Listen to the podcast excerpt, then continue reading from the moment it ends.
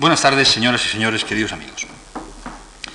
La segunda de las intervenciones en este cursillo sobre arte, paisaje y arquitectura que se está desarrollando en la Fundación Juan Mar corresponde hoy al arquitecto don Francisco Javier Sáenz de Oiza, quien nos va a hablar esta tarde sobre las artes y la función integradora de la arquitectura en la creación de un entorno habitable.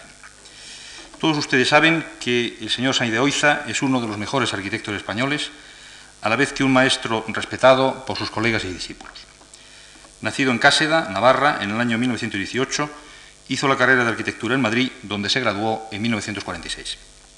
Completó su formación en Estados Unidos y a su regreso a España ganó la cátedra de proyectos de la Escuela de Madrid, que sigue ocupando en la actualidad casi 40 años después. Durante los años 81, 82 y 83, el profesor Sánchez de Oiza fue director de la mencionada escuela.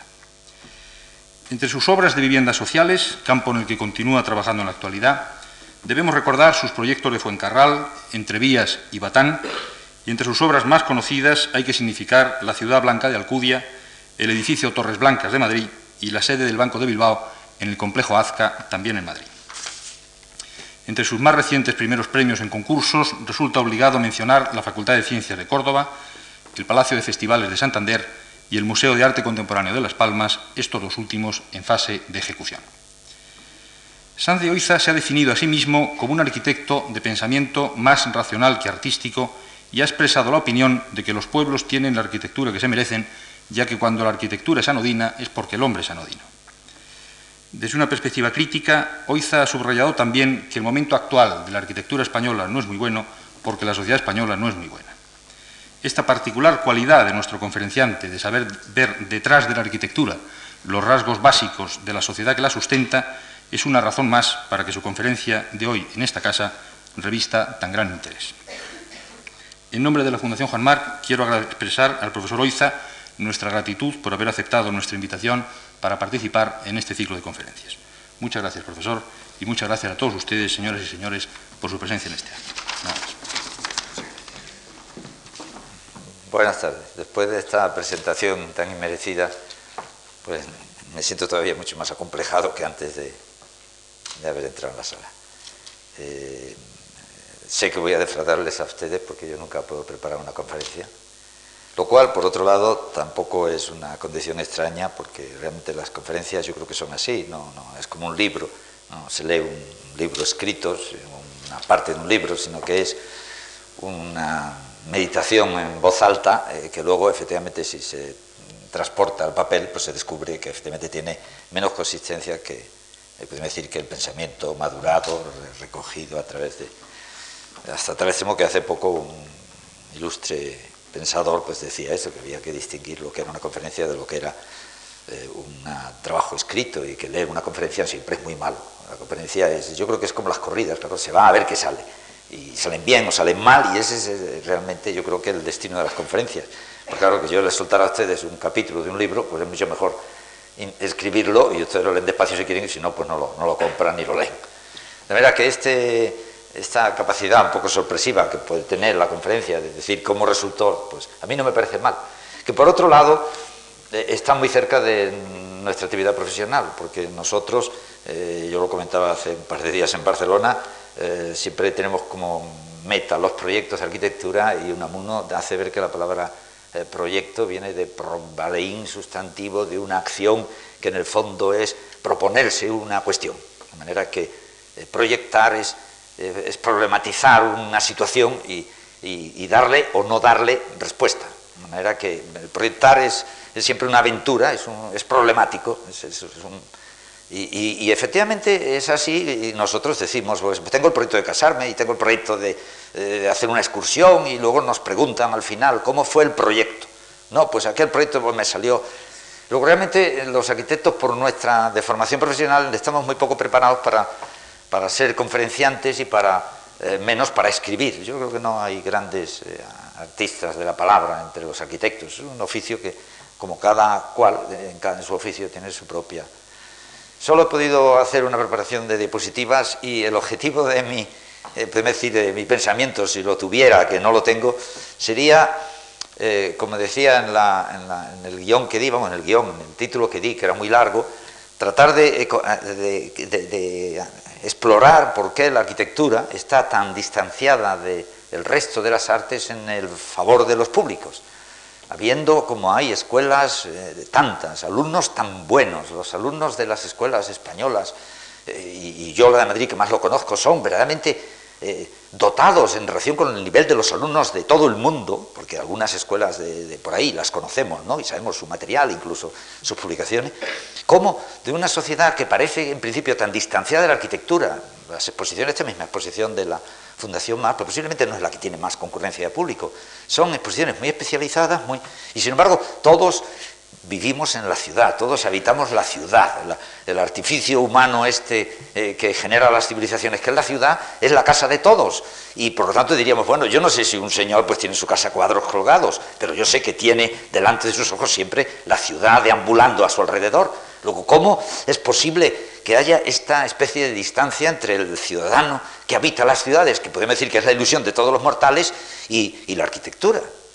Porque la arquitectura se ha convertido en un arte especulativo de construir alojamientos sin un destino o sin una trascendencia y, una finalidad más eh, que la crematística de dar cobijo circunstancial y momentáneo en una sociedad, podemos decir, eh, un poco desorganizada, sin, sin, destino fijo, que pasa por el mundo sin saber a dónde van y de dónde viene.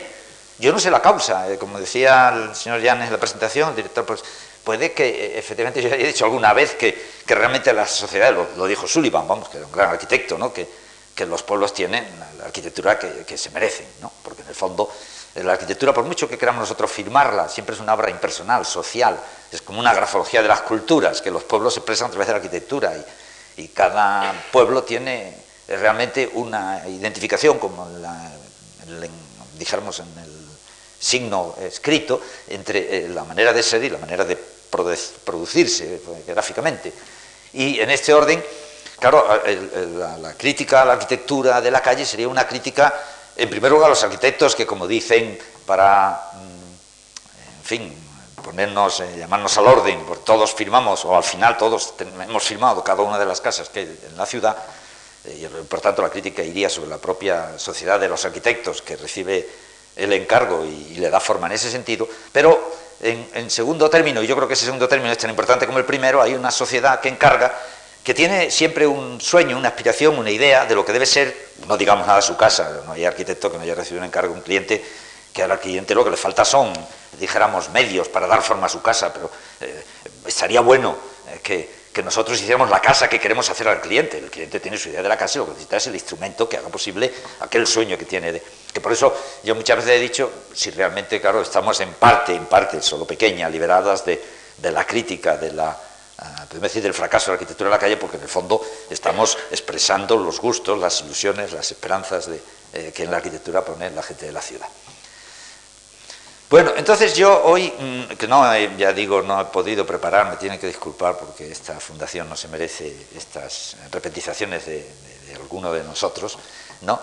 Eh, yo quisiera, eh, en, pasando diapositivas, que a ver si las pasamos rápidos para, poder tener algún pequeño fin, eh, exposición oral, yo quisiera pasar un poco, hacer ver que efectivamente a lo largo de la historia, yo me voy a remitir muy poco a esta exposición interesante que hay en la Fundación Mar, pero ustedes la habrán visto o la verán, y efectivamente lo que quisiera era animarles a comprenderla mejor y a entender el esfuerzo que otros pueblos, ¿no? Alemania en este caso, pues hacen por tratar de, yo diría que por lo menos de eh, hacer más eh, eh, unitaria y más global la visión del mundo real en el que se vive, haciendo que las esculturas, la pintura y la arquitectura más en la calle dialoguen entre sí tratando de explicar mejor el, mundo que se habita y darle más sentido. Lo que pasa es que yo voy más lejos, porque claro, porque soy arquitecto, ¿no? Yo creo que un jugador de tenis solo piensa en el tenis, un escalador en la escalada, un torero en los toros y yo en la arquitectura. Y yo no sé por qué, porque tengo todavía la añoranza, luego diré por qué, de pensar que todavía algún día la arquitectura puede recuperar ese yo no diría protagonismo, pero por lo menos ese término de igualdad con el resto de las disciplinas artísticas que hoy no se puede negar que no tiene. Digamos, nada la música moderna y, la poesía o la, literatura o el cine o la pintura. Bueno, estos son objetos de, casi de cultura universal. Y en cambio la arquitectura es como una especie de mundo especializado en el que solo entran, podemos decir, los, los entendidos. Las corridas son para los toreros. La gente no va a las corridas de arquitectura.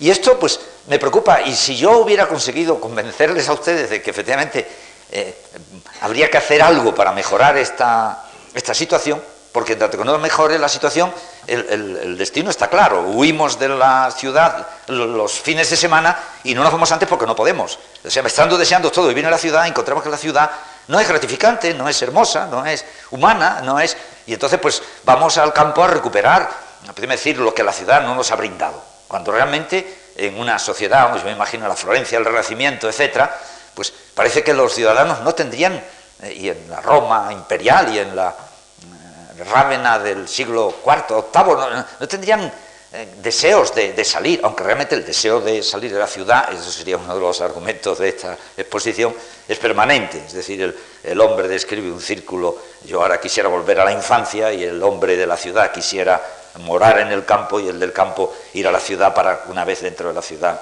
eh, como decía Unamuno, pues conquistar la soledad desde la, de la comunión y participación con los demás. Es decir, que hay que describir un círculo que le vuelva a uno al punto de partida, pero con otro conocimiento. Se puede vivir solo cuando se ha vivido con muchos. Bueno, vamos a, a pasar, no están muy ordenadas y como son muchas y yo no me quisiera perder, pues la mitad de ellas yo creo que debemos pasar sin comentario. Me detendré en alguna, porque son ciento y pico y entonces no habrá tiempo. Por ejemplo, esto es un palomar, de una postal que compré yo en Grecia hace dos años, un palomar en Grecia. O sea, la cantidad de arquitectura que puede haber en cualquier, en cualquier objeto, eh, podemos decir, hasta funcional. Pase. Otra. Esto es de la, eh, un elogio de la libertad, me parece que se llamaba, de la, una de las exposiciones anteriores aquí de Max Ernst, ¿no? donde efectivamente la presencia de la arquitectura en parte construye el cuadro. Es decir, la arquitectura, y esta será la intención de mi exposición, ¿no?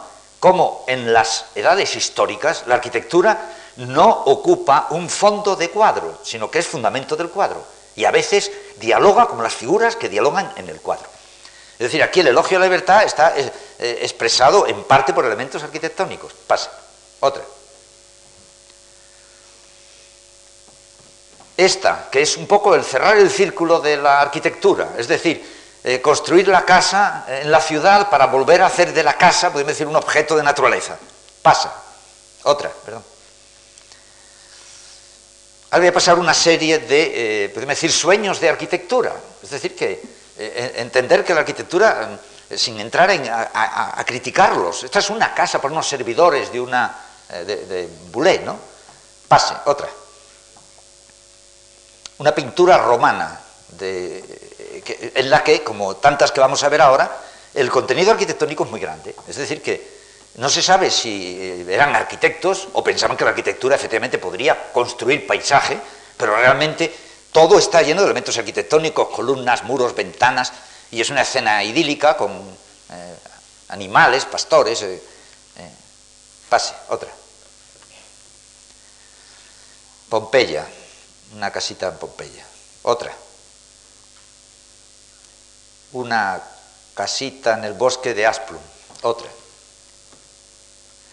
Esta actual de Charles Moore, en Estados Unidos. Una casa preciosa interiormente, muy compleja, con una especie de edículos girados y en el fondo el sueño de la cabaña, es decir, la casa eh, humana, habitable. Eh, otra.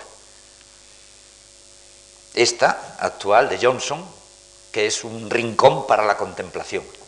Es decir, es una casa de este famoso arquitecto colaborador de Mies en el Sigran y, mecenas, en cierta medida, de los grupos de arquitectos y artistas eh, americanos, ya mayor, muy respetado, y pues tiene una tiene la suerte de tener un, dijéramos, un rincón de naturaleza donde la casa puede ser de vidrio, como es.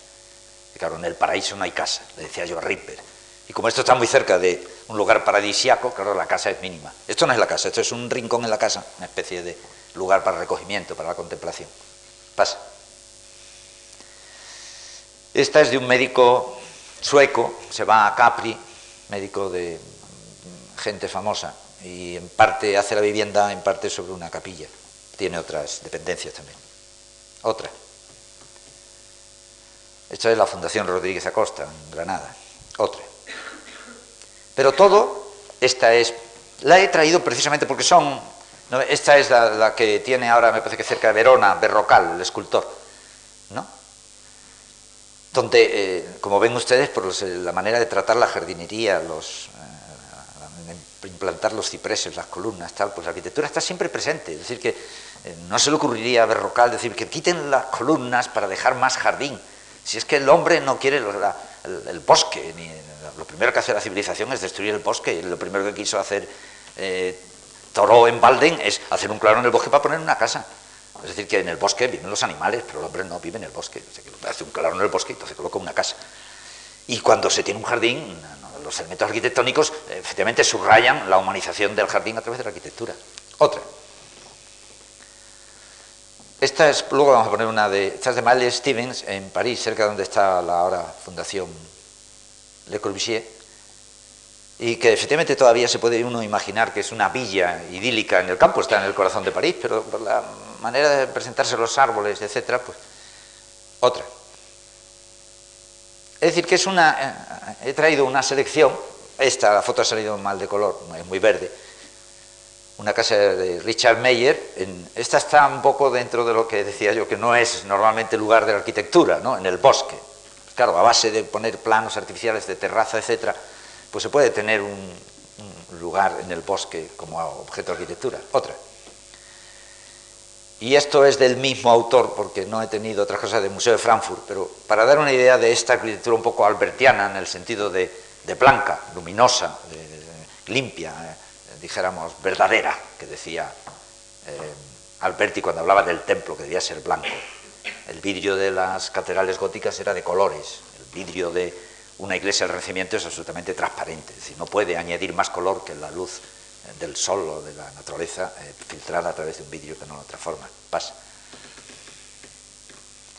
Esta es una tremendamente interesante casa de todos conocidos, que es la casa, pero que tiene el doble atractivo de ser otra villa, una villa soñada casi, vamos, quien tuviera esta casa, ¿no? De un médico de París, que es un sueño en el corazón de París. Es diferente a la idea eh, corbusiera de construir para sus clientes una villa. La definición, cuento yo mucho en la escuela esto, que la definición académica de villa en, la tratadística histórica es casa situada lejos de la ciudad.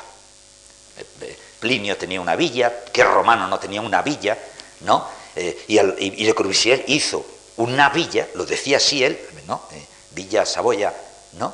Luego la describe como casa, pero la llama Villa Saboya. O sea que Le Corbusier sabe que exactamente aquella casa estaba situada en un paraje eh, interesante, agradable, lejos del mundanal ruido y lejos de la vida urbana de, la que no podía sustraerse el cliente. O sea que el cliente no quería hacerse campesino, era un, un urbano, pero un urbano que necesitaba para poder seguir viviendo la vida de la ciudad, el retiro en el campo, la meditación, el, cultivo del cuerpo, etcétera, que cuenta el propio Paladio cuando está hablando de la casa de, de hoy llamada Villa Rotonda, que él la coloca, comentábamos el otro día en la escuela, en el capítulo segundo, entre las casas de la ciudad, porque dice que solo está a un cuarto de milla de distancia y por lo tanto que no está en el campo.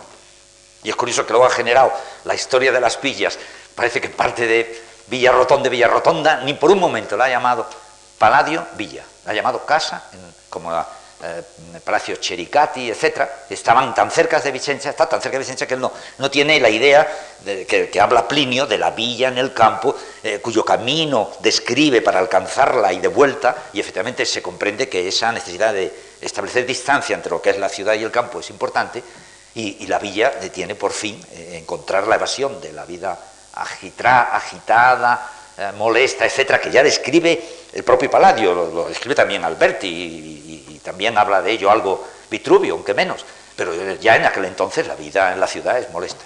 Y esta es sorprendente porque eh, yo contaba una vez que se podría escribir un paralelo precioso entre las dos ideas de villa, la villa en el campo, eh, de que siempre se ha soñado, y la implantación absolutamente artificial y por lo tanto humana ¿no? de la villa eh, idílica dentro de la propia ciudad. Piensen ustedes que esta casa tenía una vecina arriba que no consiguió echar el, médico cliente.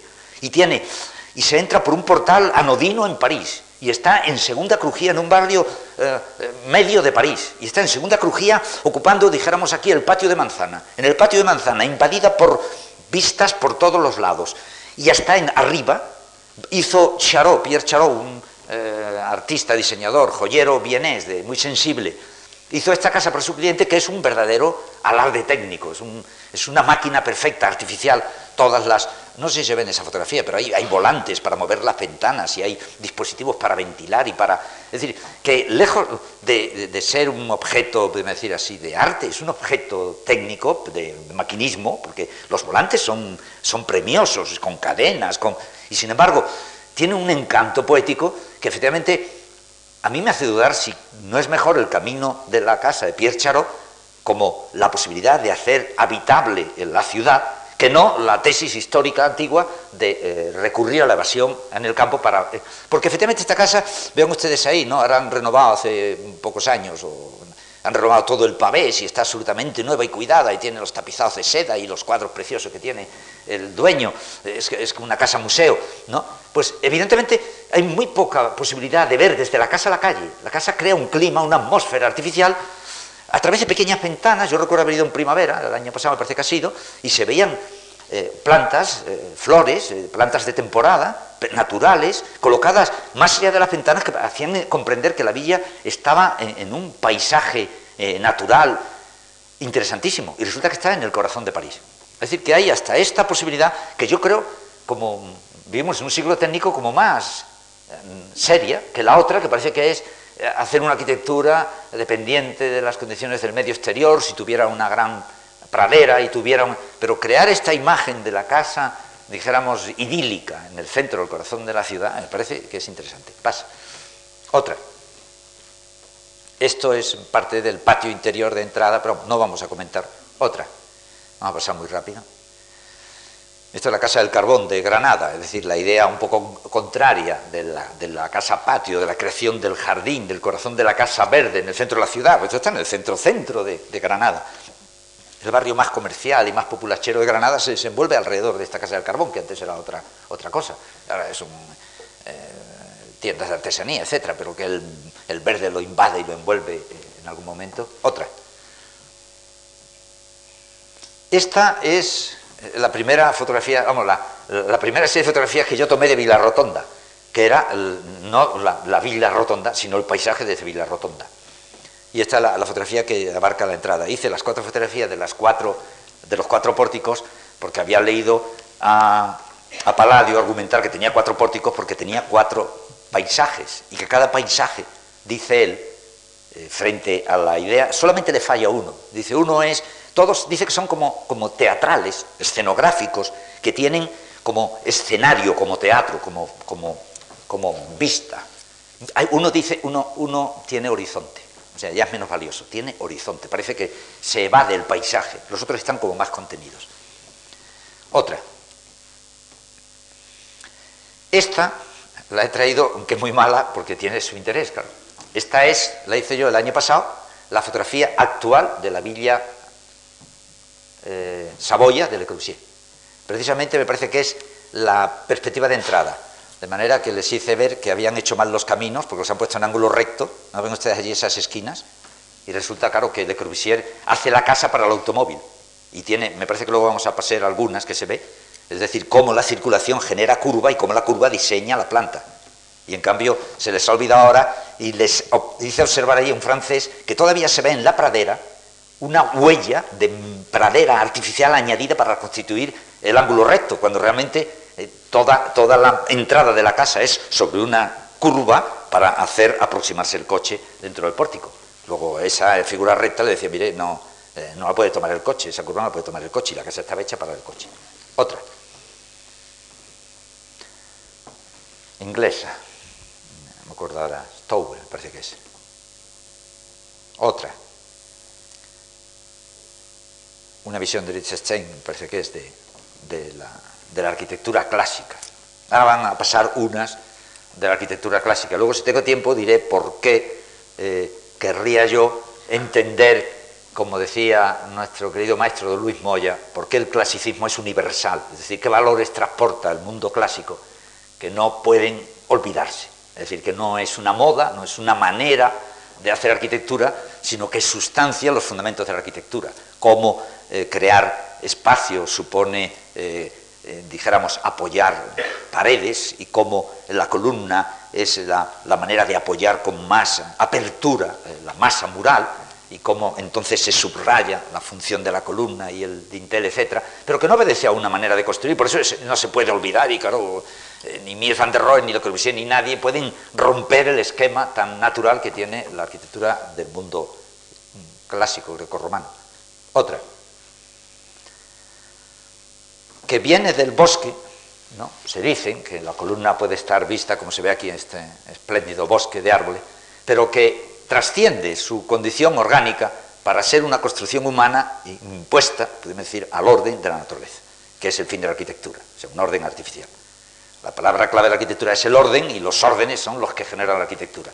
Pero el, primer orden de la arquitectura es ser un orden artificial, una creación del hombre que efectivamente en el mundo de la realidad uno descubre las cosas hechas por el hombre, los objetos, los artefactos, los artilugios, los instrumentos, eh, que podemos decir que completan el mundo de lo natural, de manera que eh, la, vuelta al bosque no es añorada por nadie, dijéramos. El hombre sale del bosque, pero eh, monta sobre él una figura artificial eh, de base técnica o de base humana, a través del arte, etcétera, que efectivamente es lo importante. Otra. Esta la saqué yo en, me parece que es una cala de Mallorca, la cala, San Vicente, me parece que es. Pero que hice esta fotografía porque efectivamente el, orden, el orden, unas cañas y unos elementos de madera para sujetarla, pues están explicando debe decir la universidad, la universalidad de los órdenes de la arquitectura. Es decir, que no hay que vulnerar nada para, eh, sin querer, volver a caer en los órdenes. Otra. Estas son del Partenón, apenas se ve por allá el fondo. Eh, otra. Otra. Pero todas estas, en el fondo, lo que quisieran explicar era que evidentemente no es necesario quitar el orden de la arquitectura para ver el paisaje, puesto que el paisaje lo, decir, lo fomenta la propia arquitectura. Otra. Y este sería el, objetivo que yo me propongo. Este templo que veíamos hace poco en Sicilia, Sagesta, un templo descomunal, ¿no? en un paraje virgen, hasta tal extremo tiene capacidad de ordenar paisaje que ya los italianos no permiten casi acercarse ni en autobús, porque efectivamente el orden lo impone a muchos kilómetros alrededor. Entonces, claro, querer borrar la huella del templo para eh, volver a encontrar la naturaleza primera es, como un sinsentido. Es decir, no, si es que la naturaleza a través de la arquitectura se ordena. Y efectivamente, la función de la arquitectura es poner orden en el mundo, lo que falta en el mundo de hoy. Esto de que hablamos, que, bueno, eso es lo que falta. Y eso es lo que sería el objetivo de mi exposición aquí. Decir, que como falta orden en el mundo, pues realmente, por supuesto, falta arquitectura, porque la razón de la arquitectura es imponer orden ¿no? a través de la geometría, etcétera, en el mundo, y entonces pues vivimos insatisfechos en un mundo desordenado y caótico. Otra. Fíjense, el mar al fondo, este es uno de los templos, el templo C me parece que es de Selinunte, que estuvimos hace poco con unos estudiantes, la tremenda fuerza con que el templo se apoya sobre la tierra a través de un estilobato de tres filas de, piedra de unos 52 centímetros siempre, que efectivamente fundan el templo de una manera absolutamente distinta de toda fundación de la arquitectura nórdica, de los eh, eh, góticos, o, eh, que efectivamente podríamos decir que son como árboles que se enrezan en el suelo y luego se pone un pavimento a una cierta altura del tronco del árbol. No, no, eso no tiene nada que ver. La nave de la catedral griega y la nave del templo, hoy de la catedral gótica y la nave del templo griego son otra construcción. El templo griego, la mejor fachada es la planta. O sea, la planta es absolutamente, por eso tiene esa forma y esa geometría tan rotunda. Y en la planta del Partenón subrayaba yo cómo están dibujadas toda la cela, porque tiene como un plinto de dos centímetros rehundido todo el pavimento, que solo se ve en algún centímetro de la esquina que evidentemente se sabe por la manera de trabajar los griegos que ellos acababan la piedra ya in situ y entonces mm, después de haber movido grandes masas de piedras, etcétera, estoy seguro que a última hora dirían ahora al relabrar el pavimento para conseguir impoluta pero que levantando ahora las columnas descubriríamos que el pavimento es el mejor templo, es decir, la mejor fachada, la mejor construcción, la más atendida, con las juntas más apretadas. Y eso no se parece en nada a la arquitectura de, base, dijéramos, nórdica, alemana, esta, esta idea eh, mediterránea de entender el plano horizontal como definitorio de la forma, es fundamental. Otra. Este es el mismo templo, me parece, que eh, tiene una geometría muy sutil porque hay, las celas se va elevando y hay muchos, bueno, hay dos templos iguales. Otra. Esto es un palacio en el Tíbet. Pero objetos, yo, yo he sacado esta porque digo, bueno, mejor fondo, mejor paisaje, mejor naturaleza. Yo no, yo no he mirado los valores del palacio. Actualmente un palacio me parece que es, de una última reina o princesa. Yo no he mirado sus valores, pero lo que no se me ocurriría decir, por favor, que quiten esto para hacer una fotografía en que el paisaje no pierda, porque claro, con la arquitectura presente estropea un poco. Yo creo que la arquitectura, es decir, por lo menos tengo la esperanza de que efectivamente en el futuro los arquitectos tengan más seguridad en lo que hacen y no se les ocurra pensar que tienen que poner al lado de la fotografía o fuera del campo de la visión la arquitectura para no dañar el paisaje natural.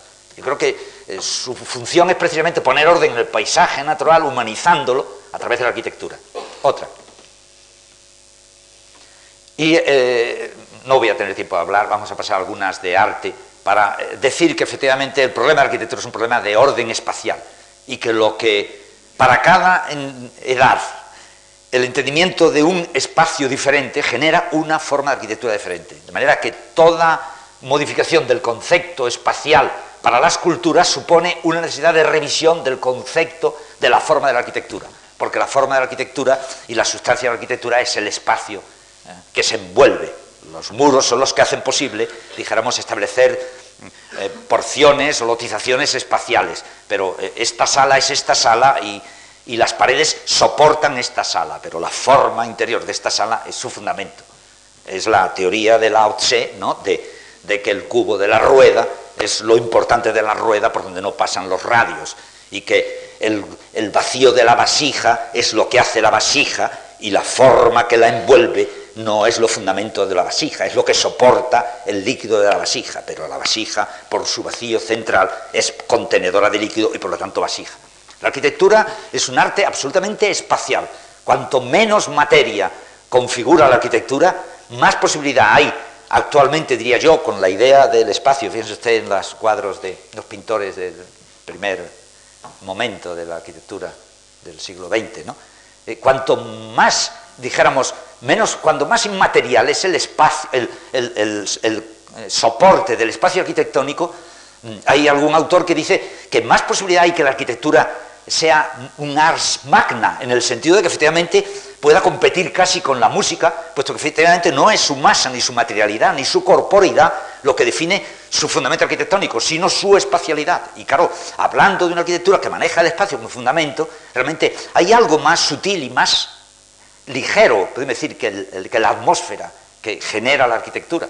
Y en ese orden alguien Schopenhauer dice lo contrario, por supuesto siempre hay argumentos en contra, pero dice que efectivamente la arquitectura, a través de esta nueva edad que nos toca vivir, en que la materia, podemos decir, no es el fundamento de la forma, pues puede eh, encumbrarse a unos niveles eh, de diálogo eh, con las artes visuales y las artes plásticas en términos casi de igualdad. Otra, no vamos a comentar estas, porque yo me alargaría muchísimo, pero a través de Moholy Nagy, de los pintores de de su tiempo, la, hay una nueva eh, idea de comprender el espacio desde otra manera. Que la técnica, como ven ustedes hoy día, a través de los medios de la fotografía o de la televisión, etcétera, los rostros que dibujaba con varios ojos Picasso hoy día son una realidad en la televisión donde se superpone de una cantante pues tres situaciones a lo mejor cruzadas y tiene usted allí lo mismo que Picasso había anticipado. Otra, vamos a pasarla rápida, la, capacidad de apertura espacial que tiene una planta de Mies van der Rohe. Otra, la ciudad de la circulación de Van Desburg, ¿no? hombres muy implicados con el terreno del arte y por lo tanto entendiendo desde una nueva visión de la espacialidad a través de la eh, modificación de la geometría, no vamos a entrar ahora en Einstein y la relatividad del espacio eh, como limitación, etcétera, volviendo otra vez un poco a la, a la idea del mundo griego, de, eh, del infinito, podemos decir, imposible, ¿no? Pues esto genera una visión de, la arquitectura completamente distinta. Para cada edad, y si hay tiempo ahora, como vamos a pasar otras de arte, pues veremos que para cada edad hay una forma de arquitectura que es una forma de, ver, de leer el espacio. Otra.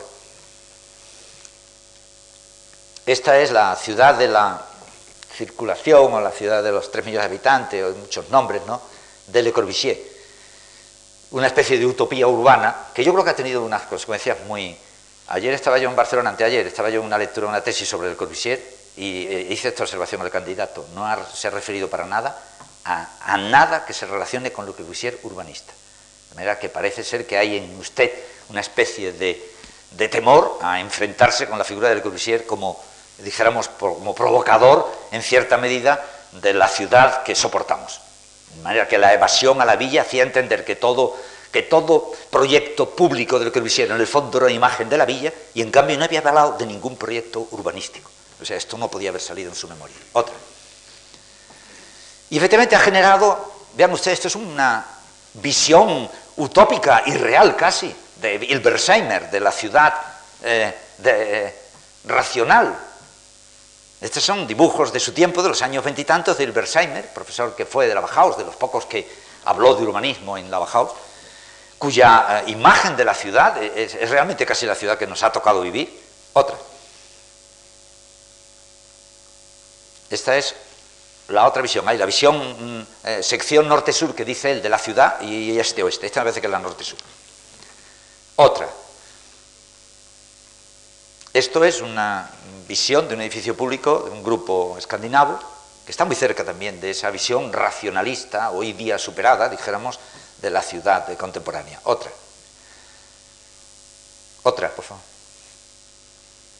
Y esta es más real. Esta es Kharkov, eh, podríamos decir, una fotografía antigua, pero que en cierta medida dijéramos eso, parece que son ciudades como no, no, no objetos de habitación, son objetos de especulación, de, utopías urbanas, que como la utopía no, no puede realizarse, claro, si, si se realizan, pues dejan de ser utópicas y son un fracaso la utopía es un motor que mueve al hombre, o sea, tiene mucho sentido. Sin utopía no se podría vivir. Es como la vista puesta en el futuro. Pero decía, eh, vaya, ahora no me acuerdo, estuvo en, la continuación de Bajaos, Maldonado, pero decía que la diferencia que hay entre, eh, dijéramos, entre el juego y la utopía, se la repito a usted porque es clarísima, el juego es una acción sin proyecto. De verdad que el proyecto del juego es mínimo. Jugar la partida de ajedrez o de billar o de bueno, matar al contrario. Pero, pero no es el destino del juego, el fin del juego, lo que hace gratificante el juego, es la acción del juego. De manera que los eh, obreros pues, se van a la tasca y dicen, me voy a jugar la partida de, cartas o de, o de dominó con mis amigos. Y entonces es la acción que consuma la jugada, el juego, lo que hace la partida interesante. Al final uno tiene que pagar los cafés, pero ya se sabe, un día le toca a uno, otro a otro.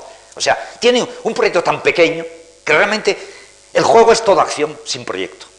Es peligroso decirlo así, pero usted lo entiende. Y en cambio dice, la utopía, la utopía es el proyecto sin acción, porque si tuviera acción no sería proyecto. O sea, es, está allí y efectivamente no se sabe cómo llegar allí, pero allí está la utopía. Entonces, eh, se consuma en que se ofrece como real, el final está allí, pero no tiene acción que conduzca allí.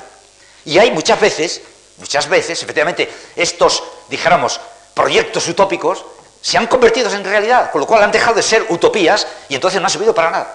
Nada que comprender que esa utopía alcanzada, es decir, con acción que conduce a ella, no era utópica y por lo tanto no era realizable. Y efectivamente la, experiencia urbana, dijéramos, de las ciudades contemporáneas lo confirma. Aquello estaba bien como aspiración eh, de una sociedad de masas, racionalista, etcétera, pero como aspiración inalcanzable. En el momento que la utopía de Moro, la de Platón o cualquier utopía, o la de Campanella, sea real, dejaría de ser utópica y no tendría sentido. Otra. Esta es Berna, con su estructura, dijéramos, orgánico, natural, en la vuelta del río Ar, en ese meandro, con esa memorable calle central que hace poco visitaba yo, que es una delicia cómo se desarrolla la vida de estas ciudades medievales de otro tiempo. Otra. Pero que a nadie se le ocurriría quitar, o esta calle de, de Escocia, me parece que es, Princess Street, ¿no? que cita eh, Colin Rowe, cuando habla de las, de las calles singulares, de las calles borde, como es esta. ¿A quién se le ocurriría eh, podemos decir, tocar o, modificar en, nada, podemos decir, los valores humanos y, técnicos y, de todo orden que soporta. Otra. Esta es la nervadura de una hoja, no tengo tiempo de hablar de ella, pero mm, de pasada sí le diría a ustedes que hay mucha sabiduría, dijéramos, en la estructura de una hoja que no hay en una cosa eh, paralela, en una lectura superficial que llamaríamos, eh, que podría ser la ciudad jardín. Porque si ustedes miraran aquí, las grandes vías tienen forma de árbol, las pequeñas organizaciones tienen forma de malla. De manera que la estructura más cerca del hombre es una estructura de mayor complejidad, más trabada en malla. De manera que si ustedes recorrieran y trataran de alimentar o cortar la circulación, dijéramos, en la malla, descubrirían ustedes que siempre tienen una calle para entrar. En cambio, es muy fácil cortar el, árbol. Bueno, pues la ciudad, yo siempre repito en la escuela esto, la ciudad exactamente es esto que vemos.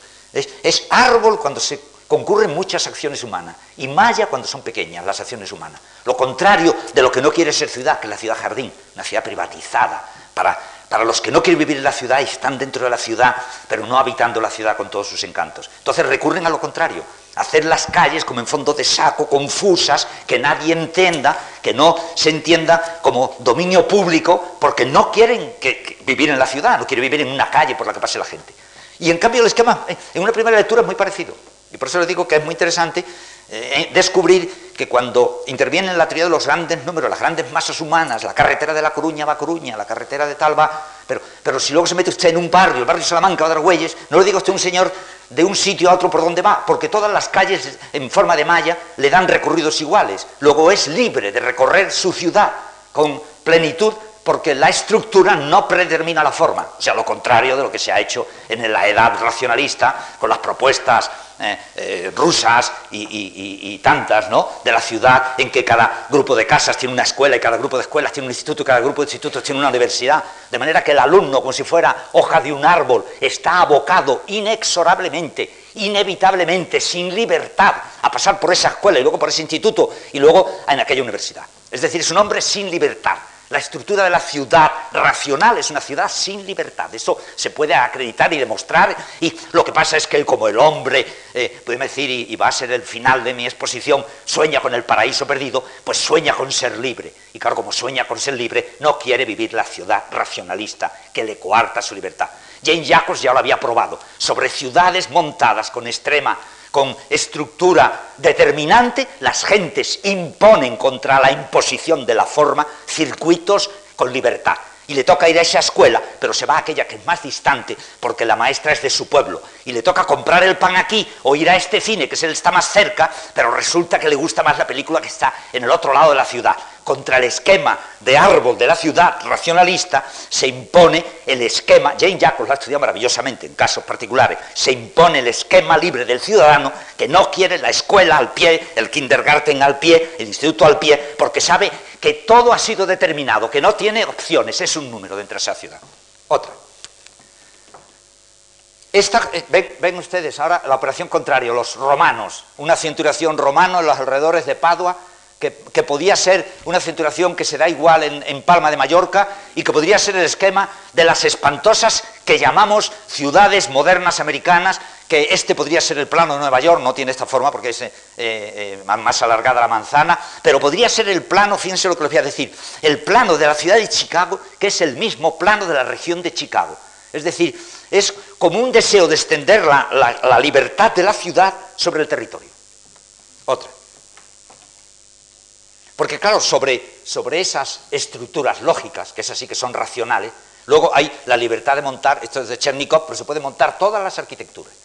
el planeamiento actual, que hacemos es lo contrario, dar una forma de dibujo determinante ¿no? a la ciudad para luego construir encima una arquitectura sin sentido.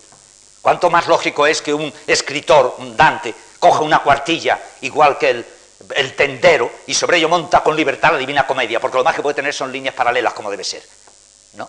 La, ciudad eh, moderna, los planificadores, saben ustedes que yo ataco mucho a los planificadores en este mal sentido. Les digo que son como las costureras frente a los modistos, dan puntadas tontas, se entretienen en cosas que los que tienen altura no se entretienen. Es decir, no puede planificarse un barrio con esa forma, porque la forma del barrio es anterior, como anterior es la cuartilla sobre la que el Danto va a escribir sus líneas. No, no tiene relación el, argumento y el texto que escribe el Dante con la forma de disponer los renglones unos al lado de otro.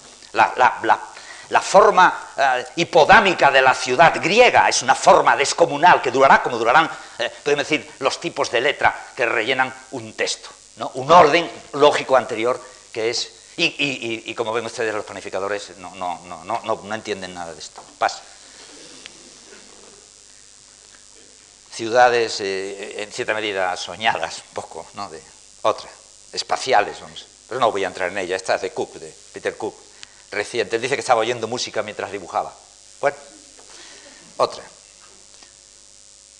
Y esto pues es una imagen, un poco la polución, los rascacielos, la circulación de lo que podría ser la ciudad contemporánea, con toda su grandeza, ¿eh? porque hay que reconocer la grandeza de la fotografía y de la ciudad contemporánea, con todos sus defectos. Otra.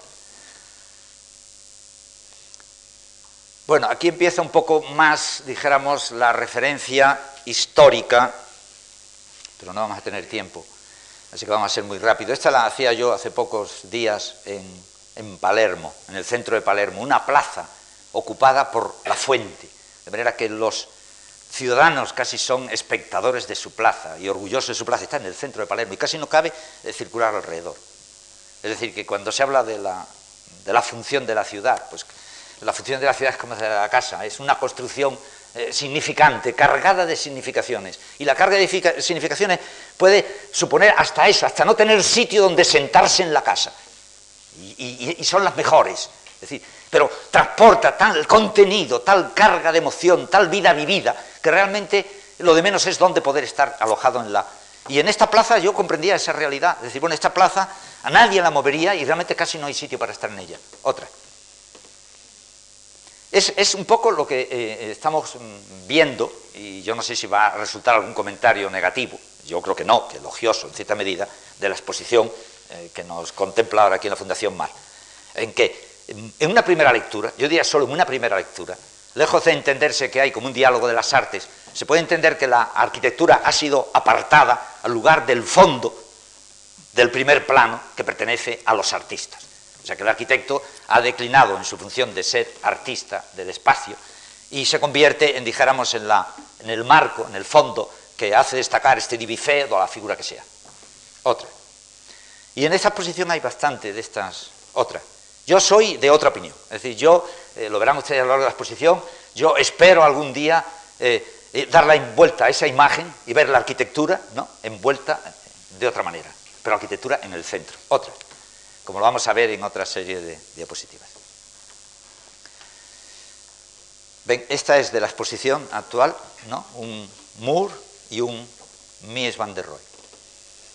Hay un diálogo de arte, por supuesto, pero mm, no en el caso de Mies van der Rohe, pero en general, el caso de la arquitectura es un caso, dijéramos, perdido, una causa perdida, a pesar del entusiasmo de los estudiantes de la escuela, que no sé de dónde lo sacan, no, creo que lo aprendan en la calle, ¿no? porque les va a quedar el cumplir el papel eh, secundario, es decir, en la construcción de la ciudad eh, desgraciada que, por lo visto, eh, construimos.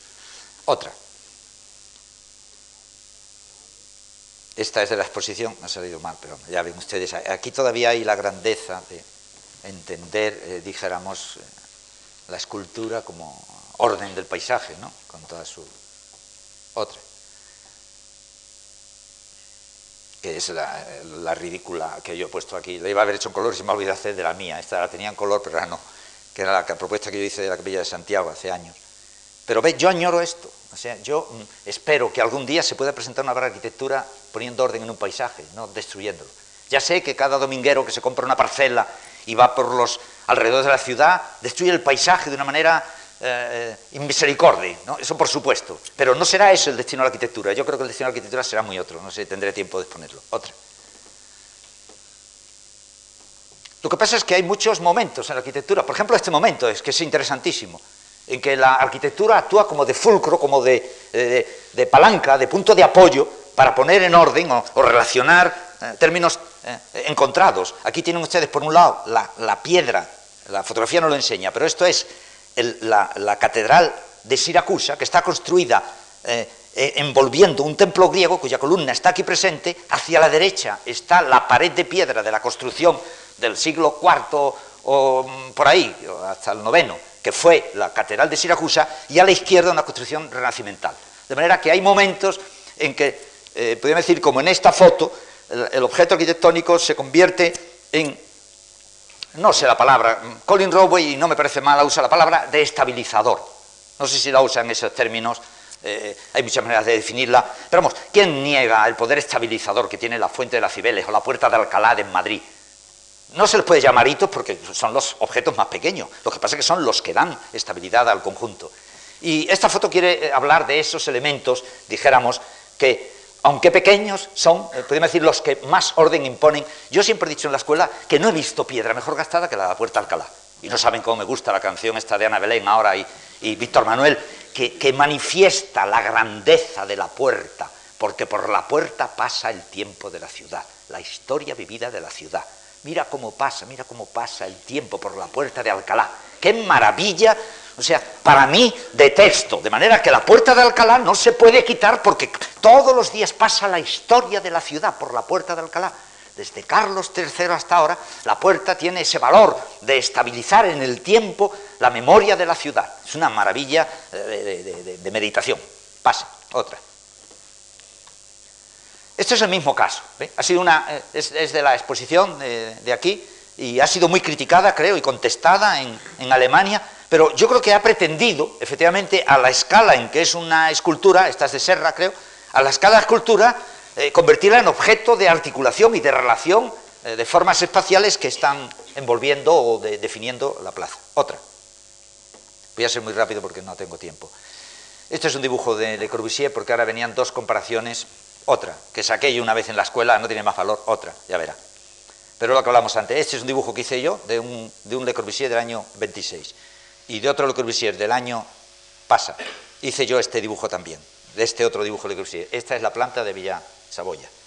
Es decir, para hablar, o sea, esta es exactamente la planta, yo la dibujé así porque quise, pero no añadí una línea a lo que había, para tratar de acercarme, para dar a entender efectivamente que para cada edad hay una cultura, hay una forma de entender el lenguaje de la, de las formas del arte y no se puede evadir. Es decir, que contra lo que parece que la, que la Villa Saboya del Corbusier es, una especie de forma prismática que contiene una caja eh, también prismática, resulta que es de una complejidad, como ha analizado eh, Venturi, eh, eh, sorprendente. Y ven ustedes esa curva grande, es precisamente la curva que envuelve el pórtico de la planta baja, para, pero la complejidad llega a los límites que ven ustedes de que, de que tiene pilares centrales, yo de aquí no veo ahora la fotografía, pero tiene pilar central que tiene que ser apoyado en dos subpilares menores para poder entrar por el centro. Porque ahora, ¿cómo podría entrar la en esta casa por un lateral?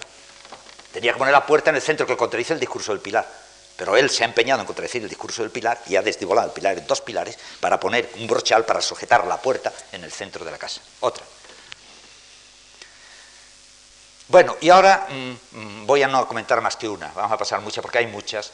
Yo quisiera hacer ver cómo el arte, es decir, cómo la, la historia de la pintura es una esplendorosa lección de diálogo de la pintura, de la naturaleza, del paisaje y de la arquitectura y momentos que son las que me voy a entretener. Por ejemplo, estos son los de Memling, los siete gozos de la Virgen, en que ven ustedes como una secuencia cinematográfica las distintas acciones sobre un mismo paisaje. O sea, habría que hablar tanto de cada cuadro, pero no tengo tiempo de hablarlo. O sea, solo les diré que efectivamente Memling no se ha sentido eh, preocupado porque le salen muchas casas en el paisaje. Yo creo que ha puesto más de las que necesitaba, las que le han convenido.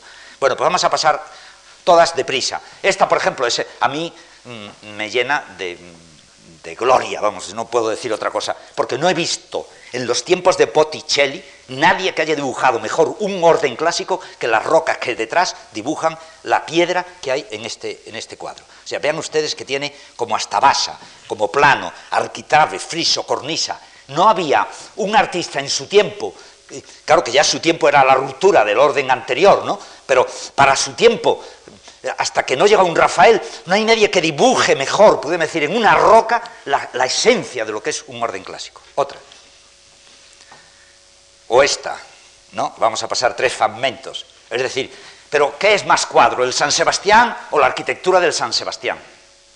Es decir, ¿quién se atrevería hoy a hacer que Antoñito López haría este retrato, dijéramos, que en que el personaje, podemos decir, está casi dominado por, la, por el soporte. Otra. Aquí ven ustedes un fragmento, pequeño fragmento de ese cuadro, que es una maravilla, y otro pequeño fragmento que aparece por aquí, como, como clásico. Otra. Como clásico, vean ustedes, cada fragmento es a su vez otra arquitectura. Esa es la, la potencia de la arquitectura clásica, que en, el, en la parte está contenida el todo. ¿no? Es decir, que hay una correspondencia absoluta entre los elementos en la unidad de, manera que eh, diríamos con un fragmento del Partenón se puede y realmente es lo que han hecho los restauradores, los arqueólogos, con un fragmento y un orden de pilares han presentado la mitad de los alzados de todos los templos que luego los vamos a ver en la realidad y resulta que no tienen ni huella. Pero efectivamente el poder del fragmento es tan grande. Vean aquel arco allí de Piero la Francesca, que no había ni dijéramos ni arquitecto ni ingeniero que lo pudiera construir en su tiempo y que él se lo imaginaba. Otra. Vean esta anunciación de, hoy de Piero la Francesca, ¿no? dividiendo el cuadro en dos cuadros, de manera que hay tanto diálogo entre las figuras como entre las, entre las, entre, entre las columnas y los planos del cuadro. El autor no siente vergüenza de colocar un pilar, fíjense en un cuadro, es necesario colocar un pilar en el centro de la escena, pero es que efectivamente la división de la escena en cuadros, haciendo partícipe a la arquitectura de la definición de la atmósfera en que la escena se produce, es, es fundamental. Entonces, eh, eh, yo creo que esta sería la lámina más importante para mí. Bueno, la siguiente, porque es mejor. Vean, vean ahora el detalle siguiente. Otra. Vean. La maravilla que supone, casi podríamos decir que es un, de, un, debate entre dos seres, el ser de la arquitectura y el ser humano de la Virgen. Pero eh, hay una especie, claro, de impregnación de uno sobre otro, que no sabe uno, podemos decir, el protagonismo de cuál. Son personas que intervienen en la acción. Bueno, no voy a, vamos a pasar muchas, yo podría hablar de todas igual, pero esta, por ejemplo, ¿no? Vean ustedes un cuadro dividido en dos mitades, con un orden de, columna que casi le atraviesa la cabeza al, emperador. Pasen. Vean la misma realidad en, el paisaje, ¿no? La, arquitectura y el paisaje. Ese, es el mismo tema. Es decir, a nadie se le ocurre pensar que si quitáramos el escorial veríamos más cielo y jardín, o al revés, ¿no? Sino que efectivamente hay un orden en que la arquitectura es la determinante de su construcción. Otra. Bueno, pues así pasaríamos todas. Por ejemplo, aquí hay una secuencia de, representaciones eh, en que casi el menor valor es el de la escena, el contenido del cuadro casi es la arquitectura. Otra, no vamos a hablar de ellas, ¿no? Vean ustedes, el perugino, el... otra. Bramante, Bramante que va detrás de, Rafael, vean ustedes la tropeza de Bramante, vean ustedes Rafael en sus 1400 y pico, miren qué monumento coloca detrás de estos desposorios, un Rafael. Pero claro, un Rafael antes ha dibujado con una habilidad extraordinaria en un libro abierto que era el propio Panteón de Roma, de manera que él, tenía un conocimiento, eran unos artistas consumados, ¿no? que tenían un conocimiento del mundo clásico que no lo daban los textos. Los, los malos irían como hoy nosotros a leer en los libros, los buenos levantan la vista y toman notas. Otra. Esta hacía referencia, no tengo tiempo de hablar, pero iba a hablar de, del plano horizontal, es decir, de en qué momento la presencia del plano es determinante casi de la arquitectura. Sin plano, es decir, sin planta, no hay arquitectura. Otra, pero vamos a pasarlo de largo. Este se refería a lo mismo, no quiero comentarlo, es la parte alta de un cuadro. Este es el mismo caso del plano, un Leonardo impresionante, ¿no? donde atribuido, no creo que es muy seguro. Y este que es emocionante, este, claro, este sí deberíamos hablar un poco, este Bellini, que es un, una alegoría sin sentido. Fíjense ustedes la arquitectura del plano, es decir, el mármol.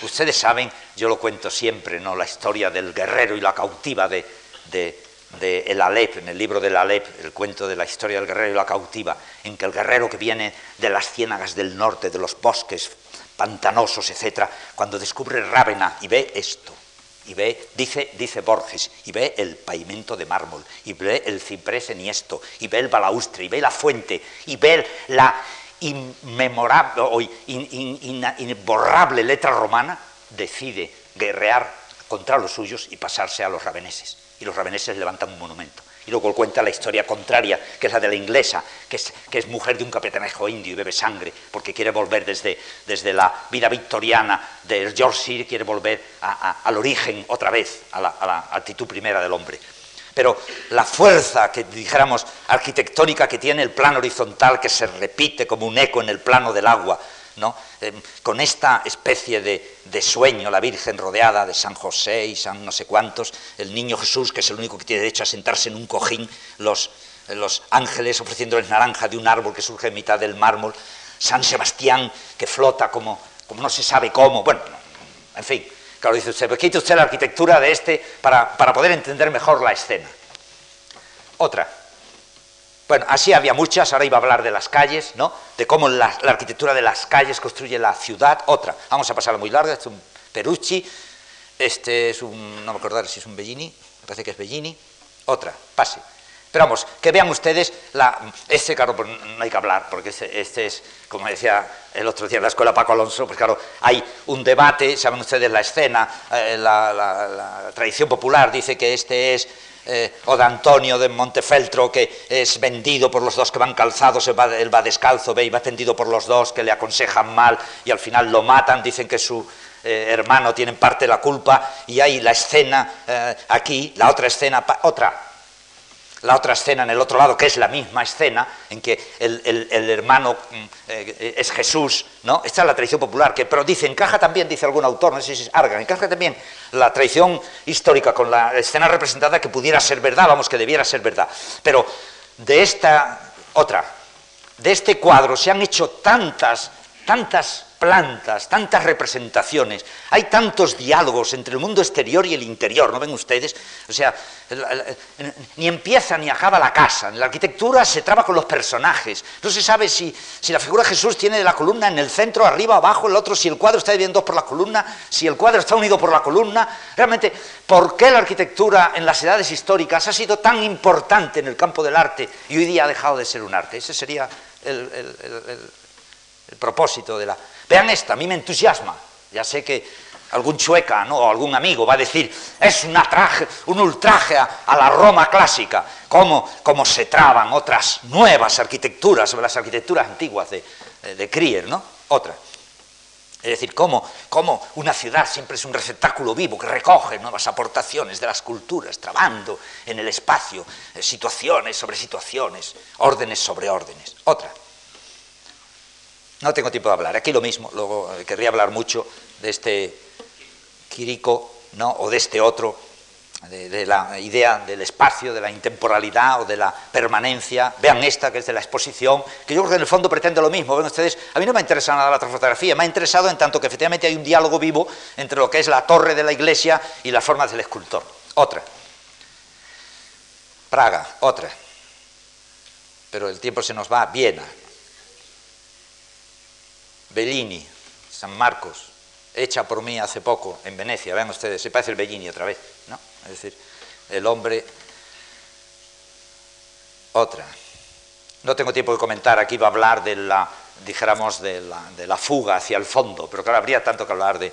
Pero solo me interesa, esta es la de Rafael, ¿ven? Una visión de un dibujo impresionante de Rafael del Panteón, vean ustedes, claro, con esto delante, cómo iba a hacer la arquitectura gótica en Italia, ¿no? Otra. Masaccio, ¿no? Es decir, la, arquitectura, soporte de la representación y origen casi de, como saben ustedes, de el orden barroco andaluz o el orden barroco urbano, ya verán ustedes ahora, ¿no? que es emocionante, uno como otro, o sea, otra.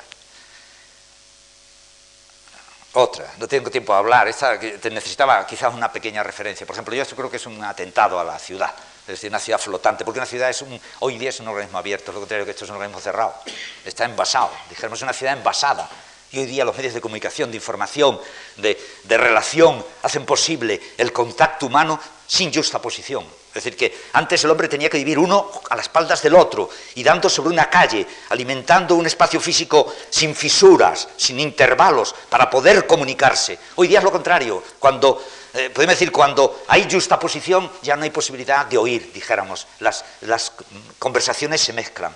Y cuando hay distancia, eh, se oye tan claro ahora hablar a Nueva York, mucho mejor que al Corcón, ¿no? Dice, realmente la ciudad se dispersa, la ciudad se abre. Otra, y, estas formas cerradas de ciudad, la famosa casa de Capri de Liborio, otra. Pero veo que el tiempo se nos va y vamos a, tratar de ser breves. El, propósito de esta parte, dijéramos un poco referida a la historia, como les digo a ustedes, sería dar a entender que efectivamente en un mundo ordenado, el orden es la clave de la arquitectura, la arquitectura tendría que tener un papel más protagonista, más dialogante, por lo menos colocada a nivel de igualdad con el resto de las artes. Hayan visto, podría dar para atrás, por favor, porque eso es, esto es poco conocido. ¿Eh? Esto es una primera, es, bueno, tiene muchas láminas, es un último libro descubierto de Serlio, ¿no? que tiene muchos ejercicios de restauración. Cómo transformar, vean arriba, un, un frente ojival en un frente renacimental. Miren cómo ordena el interior y cómo ordena la fachada. Esto no me lo invento, ¿eh? eso está en el Serlio. Serlio dice que esta es la manera nueva de hacer arquitectura en los tiempos en que Palladio, Serlio, etcétera, están operando en Venecia. La moda, la manera nueva, es decir, es el orden nuevo. Posiblemente para un gótico sería al revés, cogería el edificio renacimental y diríamos, hombre, bueno, no, esto ya lo adaptaremos a nuestras necesidades, esto es una, cosa precaria, ¿no? Es un poco provisional, claro, todas las ventanas iguales y tal, pero no, no, la puerta debería estar aquí, esta ventana debería ser más pequeña que esta. Claro, ellos harían el circuito contrario pero el circuito del orden del Renacimiento es el de abajo. Y esto es una proposición de Serlio, y hay como 10 láminas de estas en Serlio, en el nuevo Serlio, en el sexto libro parece que se llama, que tiene ya 20 o no sé cuántos años, pero no se sabía, no se le atribuía a él. Uno había, me parece que es en Londres y otro está en Centro Europa, no sé dónde. Hay dos ejemplares. Otra, pero claro, como hablamos del orden, ven ustedes, pues claro, el orden, el, fulcro, el, obelisco, eh, poniendo en movimiento, dijéramos, toda la organización espacial del barroco, ¿no? a través de la continuidad de las formas en un espacio, podríamos decir, ininterrumpido. Otra. Pero como no tengo tiempo de hablar, solo quisiera, eh, vamos a pasarla así sin comentario, es decir, todas tenían un sentido, esto es un poblado vikingo, ¿no?, en Dinamarca, eh, vean ustedes el rigor, la geometría maravillosa que supone el orden incluso de un pueblo primero primitivo. ¿no? ¿Cómo se nos ocurría decir que esto era peor que lo de atrás? Es que efectivamente la arquitectura nunca siente vergüenza de lo que, de lo que hace. O este castillo de Herodes en, Cisjordania, otra. O esta, este árbol de Magid Stevens, del que veíamos antes la fachada, usado ahora modernamente por un este para hacer paisaje. O esa fuente tan ordenada, otra. Pase, otra no tengo tiempo de comentarlas, o este homenaje a, Goethe, me parece que es, o esta, eh, esta torre de Babel de eh, Máximo Escolare, o este, esta puerta como la de Alcalá, por la cual no pasan los hombres, sino los dioses en la tradición, o esta de Escolari, es decir, realmente, o estas que yo hice en una casa, ¿no? para pasar de una habitación a otra, en la terraza, otra, o estas, que más que torres son puertas a su vez, no tengo tiempo de hablarlo. Otro ¿no? en el Bosco, otro en el Chrysler, otro en el Lenin, otros en los Tiépolos. Vean ustedes qué torres, ¿eh? Qué maravilla entender la arquitectura ¿eh? con este mm, papel oeste, ¿no?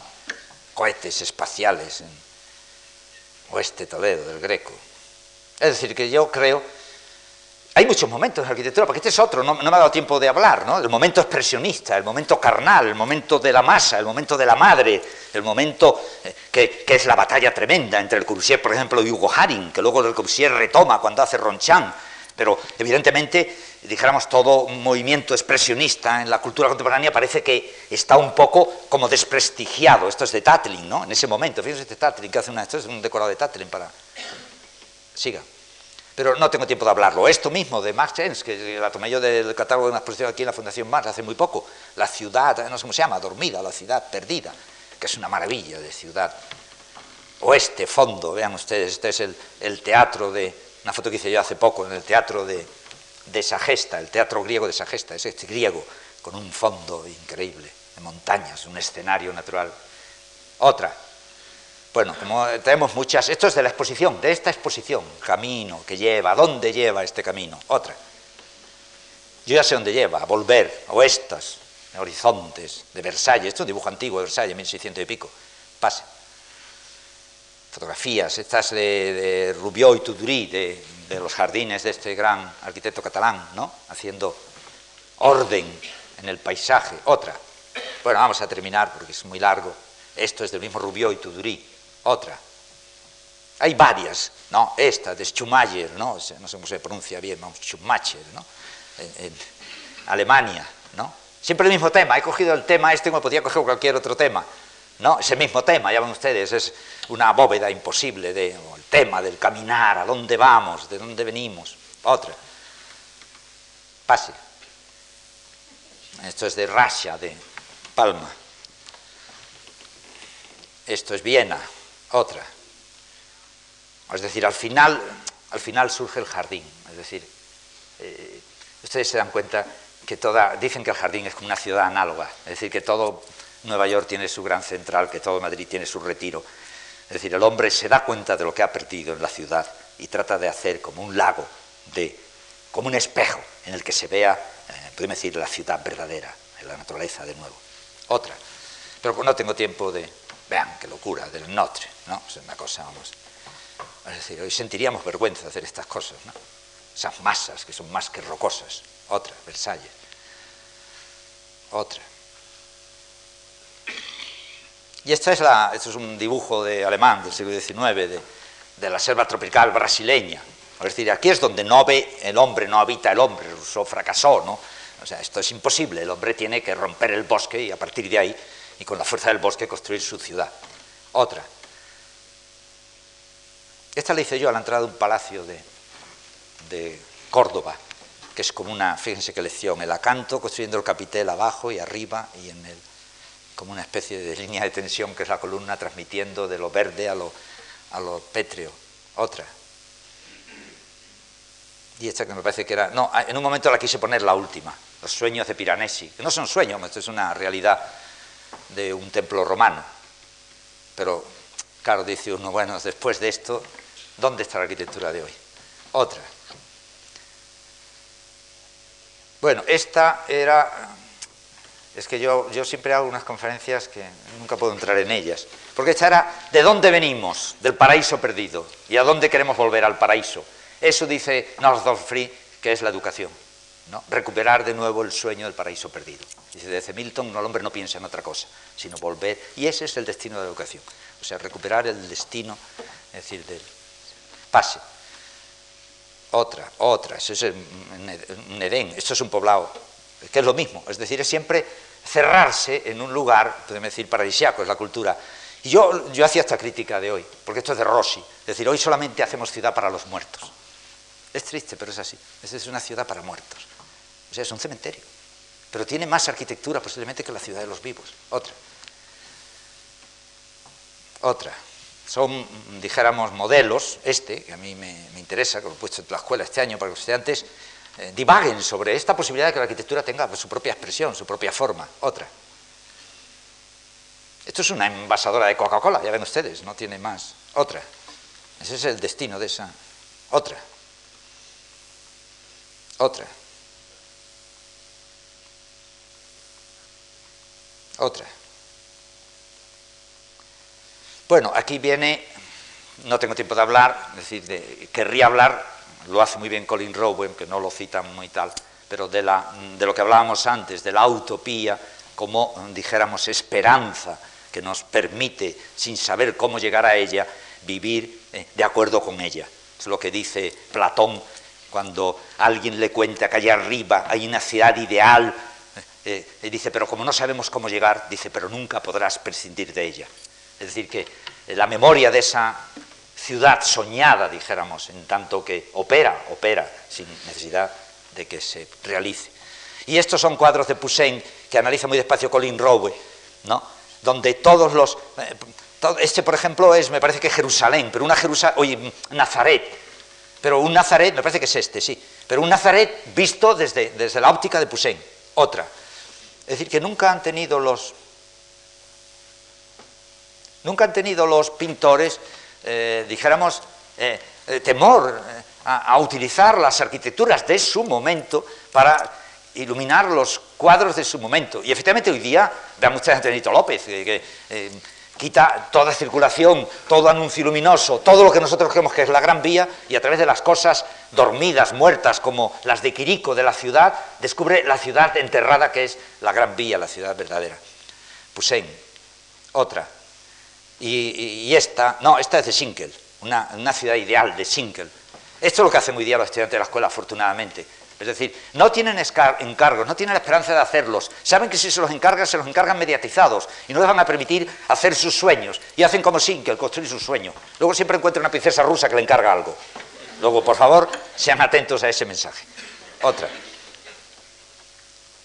Esta maravilla de Canaletto, o sea, poniendo el palacio, aquí no se ve apenas, pero eso que asoma a la izquierda del palacio Chericati, a la derecha tiene la Basílica de Vicenza y el, hecho lo representa en una ciudad eh, hipotética que tiene el puente Rialto y dos edificios de Vicenza. Es decir, hasta, hasta este colaje, ya ven que el libro se llama Ciudad Colaje, ¿no? Hasta este colaje es posiblemente enriquecedor para una mente eh, interesada por los problemas de la arquitectura. Otra. Estos sueños de las cárceles de Piranesi. Otra. Yo esto lo ponía, el comentario que iba a hacer era el contrario. Es decir, es que al final el hombre quiere evadirse. Es decir, porque yo creo que estos señores van a las exposiciones a divertirse, pero con la malsana intención, podemos decir, de salir de la ciudad que les ha tocado vivir y encontrar una ciudad, aunque sea, yo creo que ha dicho algún compañero que de las mejores ciudades del mundo es Disneylandia. Una ciudad de evasión mayor que Disneylandia no hay. Dicen que es donde la gente se siente más feliz, más, más transportada al verdadero mundo, al mundo infantil. Otra. Es decir, que el alarde tecnológico solo sirve de soporte, podríamos decir, de soporte de un sueño perdido, que es el sueño del paraíso perdido. Ese sería, dijéramos, eh, me parece que ya no hay más fotografías, esta que, que la he puesto al final porque al final me parece un crico.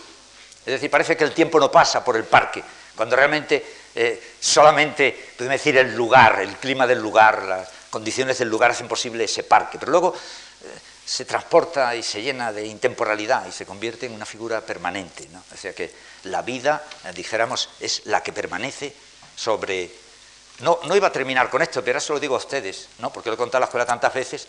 Yo me sorprendí una vez porque fui a Sevilla y quise recorrer la Sevilla de infancia y me encontré que habían quitado el púlpito de Santa Paula. Y como yo lo había pintado de niño y lo recordaba, dije, le, han quitado ustedes el púlpito, ¿eh? Los jazmines huelen igual. Y le dije a una señora, ¿y usted, señora? Está como siempre. Y me dice, oiga, ¿usted de cuándo habla? Digo, de hace 50 años, y dice, era mi madre. Es decir, la vida vegetal de este fondo y el, y el ciudadano de Sevilla dura más que las piedras de la ciudad. Bueno, con esto termino. Siento haber sido tan farragoso. He querido eh, hablar de la exposición que hay ahí abajo, me parece que está, o arriba, ¿no? En el sentido de decir sueño con la arquitectura y añoro que algún día ustedes, jóvenes arquitectos, los que lo sean, o ciudadanos de la ciudad, encuentren la posibilidad de eh, completar el ciclo real del arte en la historia que hace eh, posible y compatible la presencia de la arquitectura al lado de las restantes artes, cosa que hoy día no se da. Muchas gracias.